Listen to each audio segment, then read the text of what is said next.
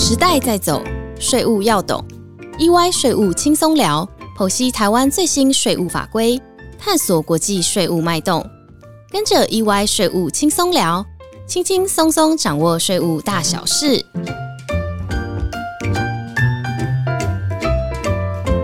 大家好，欢迎收听 EY 税务轻松聊，我是安永联合会计师事务所公司税务服务部的经理邱松林 Sony。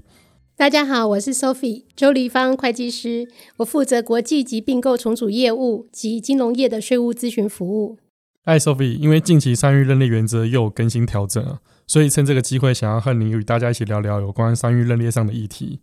那过去我跟 Sophie 合作很多商誉的行政救济案件，我们知道企业合并过程中会产生商誉，而一直以来商誉在税务的摊销都是争纳双方争执不休的焦点哦。那到底从纳税义务人的角度与税局的角度，再看这个议题的时候，会有哪些不一样的地方？是不是可以请 Sophie 帮我们介绍一下？其实过于商誉的争议啊，其实要回到商誉的本质这个问题哦。因为两家公司它在法律上合并以后，那在存续公司的账上，它就会认列出商誉。从会计学的角度呢，它基本上单纯的就是把收购成本减掉各项可辨认的有形无形资产后的一个差额。那本身其实代表这个价值本身代表很多无法说明的一些重效。好，但是也不排除啦，有可能在竞价的状况，有一部分确实是买贵了的成本。可是，在税上呢，我们知道，就是说，税局呢，其实他在看商誉摊销的时候，他会用一般我们在看这个固定资产的摊销的概念在看，他会认为说，商誉这种东西看不到摸不着，为什么我在税上要让你去摊销呢？你买贵了的成本，为什么我税局要去负担呢？所以。他的主观印象就会认为说，商誉它这种东西不像固定资产或存货，税局可以具体的去验证它的存在，所以税局的主观态度就认为说，这个商誉这种东西到底是什么？好，你要跟我税上做摊销，那我可能要打一个问号。所以，因为商誉它本身是一个比较抽象的概念啊，那在税局审查的时候，就刚刚说到的，它会存在许多的疑义。好。那我们在过去的诉讼过程中，其实一直面临到一个问题，就是在一个商誉诉讼的初期，经常面临到一个问题，就是到底我商誉要摊销这件事情，我是要直接证明商誉的存在，还是我间接的去证明说这个收购成本跟各项资产的公平价值的合理性？然后，如果这两个金额被确认以后，自然就确认商誉，哦，或者是是直接去证明商誉本身。那这个议题，其实，在我们一开始我们在打诉讼的时候，包括我们自己跟法官都花了很多的时间去理清。好，那最后当然法院他们得到了一个结论，就是说，哎，商誉是没有办法直接证明的，它是要透过证明收购成本，就是法院认为它是 X，然后还有各项可辨认资产的公平价值，就是 Y。好，那 S 跟 Y 个别确定了以后，减出来的余额就是商誉。所以是透过个别证明 S 跟 Y 的金额，然后再来确定商誉的金额，这样的一个结论呢，后来就是影响到财政部，因为在法院这边确定了一个审理原则以后，我们观察到就是说，诶，陆陆续续都有一些案件获得胜诉，那当然在税局这边就有压力了。那进一步，纳税义务人就是会去 push 税局说：你们在审商誉的时候，到底我需要提供什么文件？好，你是不是可以让我们知道，让大家知道有一个原则，然后避免所有的案件都在打到行政法院去。所以在这样一个背景下呢，财政部就公布了一个函令，是关于商誉的这个认定的时候，纳税义务人需要提出来的文件。那这个函令，我们给它称作一百零七年的函令。大概这个背景是这样子，然后延续到我们今天要讨论的主题。嗯，谢谢 Sophia。那财政部在一百零七年的三月三十日发布的函令呢，它其实里面明确的规范说，你商誉应该认定的原则啊，及你应该要提出的证明文件，甚至有提出一些检核表，让那些纳税义务人可以去参考，来去勾选说，诶，我这个并购案件到底是不是符合这个商誉的要件。那也过了四年了啦，但在今年的时候，诶，财政部又忽然发布了一个最新的一个解释令。那不仅是废除了这个一百零七年函令哦，那也增加了许多检核的资料，那甚至一些无形资产的一些检核表。那似乎好像加重了纳税义务人举证责任啊。那我这边是想要也是请教 Sophie，就是说，诶，我们针对这个商誉核认的检核表，那在跟过去的一百零七年度的比较起来，那是不是说有没有可能造成纳税人的影响？你帮我们介绍一下。嗯好的，我觉得这个新发布的检核表，就我自己来讲是有点意外了。看到这个新的检核表，那但是也不可否认，就是实物运行四年下来，从一百零七年到现在，税局在这个过程中，他也在学习，所以这个新的检核表多少就体验到，就是他们学习的过程里面的一些新的经验。那对纳税务人来讲，其实主要有几点影响啦。第一个说，这个函令虽然是在一百一十一年才发布，但是这个函令大家注意一点哦，它同时废除了一百零七年的函令。换句话说，所有未确定的案件，比如说，纵使你是发生在一百零七年以前的这些并购案，哈，你都需要按照这个新的函令一百一十一年的函令去准备这些检核表里面需要的文件。那对于纳税人来讲，当然其实是有点突袭的效果了。所以纳税人可能要回头再去看，说我按照旧的函令一百零七年的函令底下准备的文件，跟现在一百一十一年的函令所要的文件有哪些地方我需要额外补齐？好，这因为会影响到实物在审查的时候，税局毕竟是按照新的一百一十一年的函令来去做审查。那第二个注意到的一个一点就是说，这个函令呢，除了跟呃一百零七年函令一样，针对 S 跟 Y 就收购成本跟各项资产的可辨认资产的价值，个别列出所需要的文件以外，它最后还增加了一点。它这一点说到说，商誉通常包含下列要素，包括专属中校、拓展新市场的机会、人力专业团队的效益。未来资产好，包括新客户跟未来的技术可能产生的效益。所以从这一点来说呢，其实又把整合审核的实物带到我们一开始提到那个争点，就是我不只证明 S 跟 Y 都有文件可以 support，我还要回去证明说这个 Z 商誉它到底来自哪一项因素。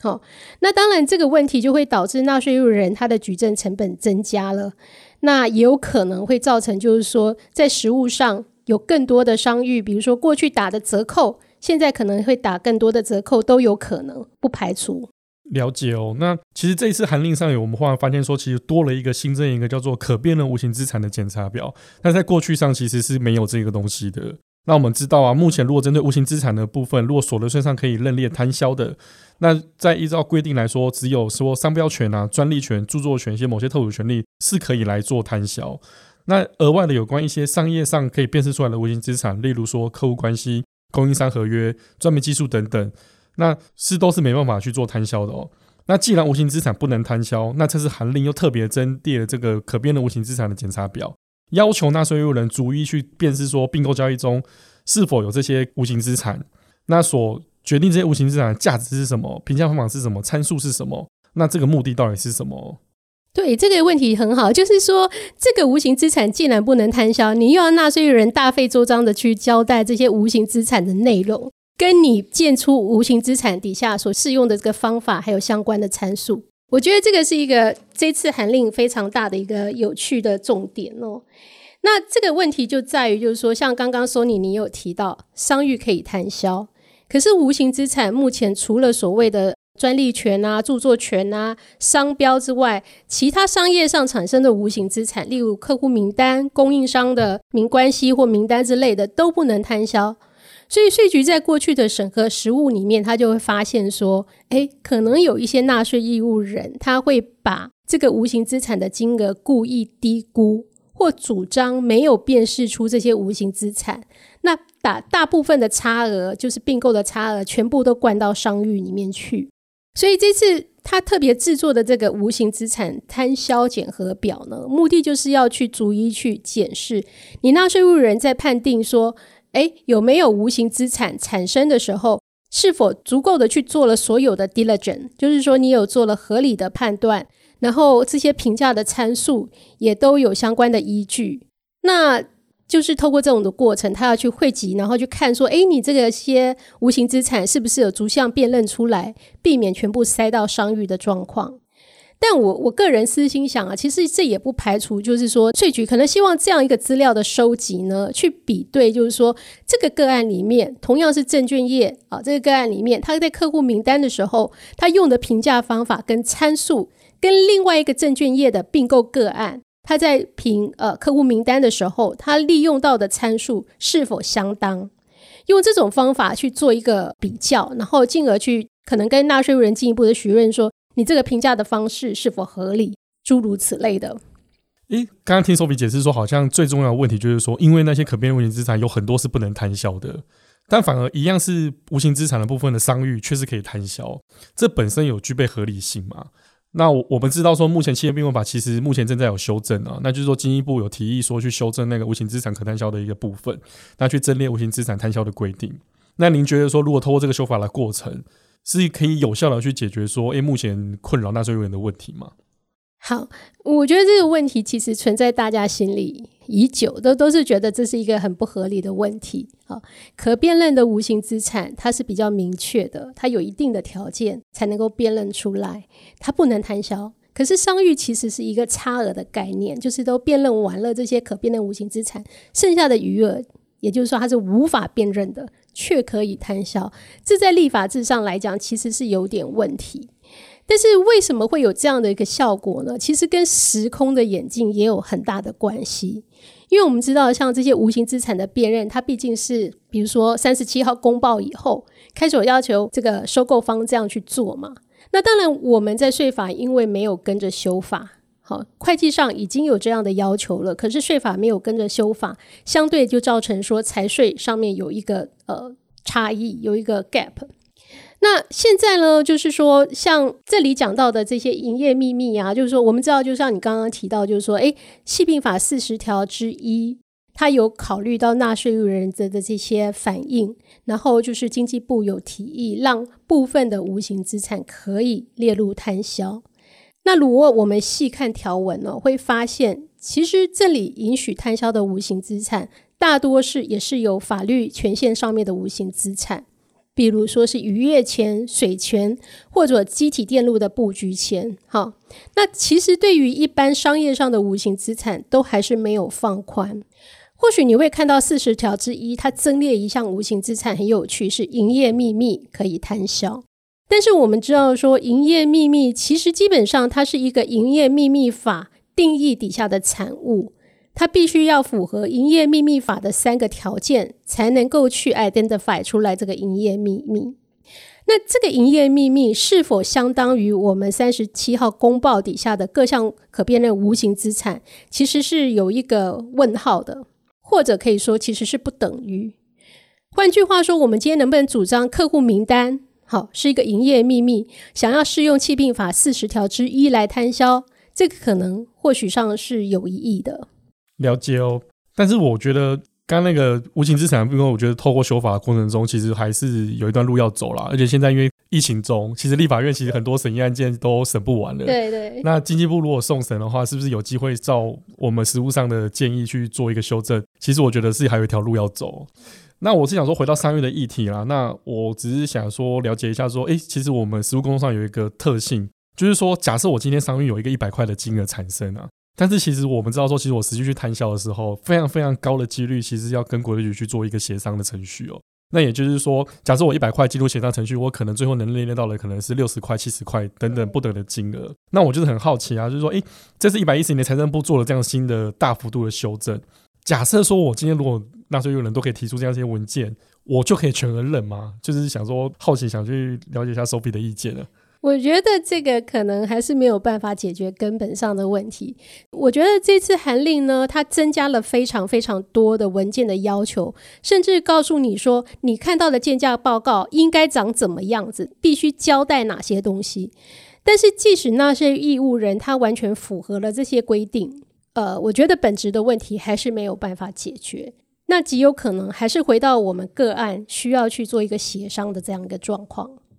其实这样听起来，其实我我是觉得这是个是很困难的课题啊。就是说，其实这样双方可能还是要靠一些大家累积的经验啊，一些跟国税局的一些沟通，可能是希望说这次的一百一十一年的函令是可以减少一些争议啊。那最后我也是想请教 Sophie 一个问题哦，就是我从最近一些文章上有看到说，诶，实务跟学界其实有声音说，这种认定上的议题，如果说正当双方都没办法有一个特定的一个标准的话，是不是能去引进一个所谓的第三方机构去协同审查，说有关商誉的认定、跟无形资产的认定？那这部分的话，请请问想说，Sophie 您怎么看待这件事情？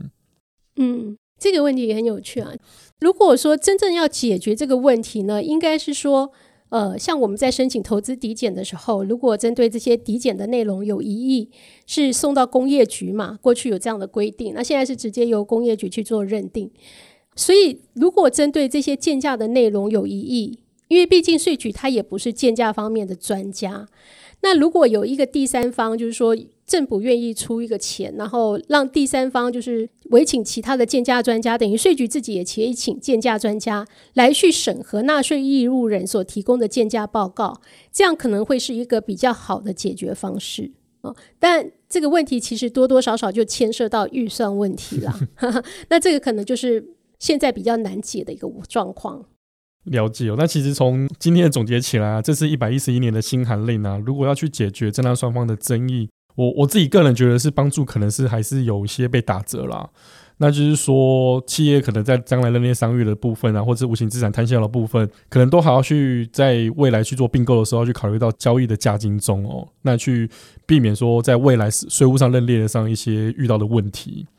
那同时啊，也是很重要的事情，就是说，在并购过程中，有关一些决策上的考虑的事情，如果是有些资料的话，都一定要完整的保留。那这也是国税局在我们过去实务中也是非常多会去跟我们去索取的。那如果没保留的话，其实国税局会对于说这个并购案的交易决策过程中，是不是有一些不完整的地方，那也是要各位听众留意哦。嗯，没错。那不止刚刚你提到的这几点哦，就是这一次其实他也有提到，就是说商誉可能是来自某些重效或者什么样的因素嘛。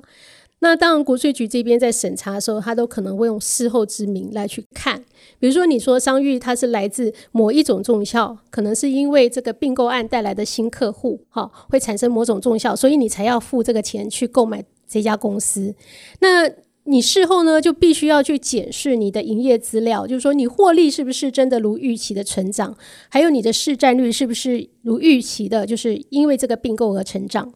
那如果今天我们的财务状况没有办法 match 我们当时的预期，在做并购案的时候的预期，我们就要去思考说，到底是什么样的总体因素或个体因素造成这些差异？那这些都要能够准备好充足的理由。在税捐审核的时候，才不会发现就是说双方没有办法达成协议的状况。哦，其实今天 Sophie 真的是讲的非常精彩哦。那我们是希望说各位听众今天都有所收获，那以后遇到商业的议题的时候都可以有所准备。那我们下周一再见喽，拜拜。谢谢，拜拜。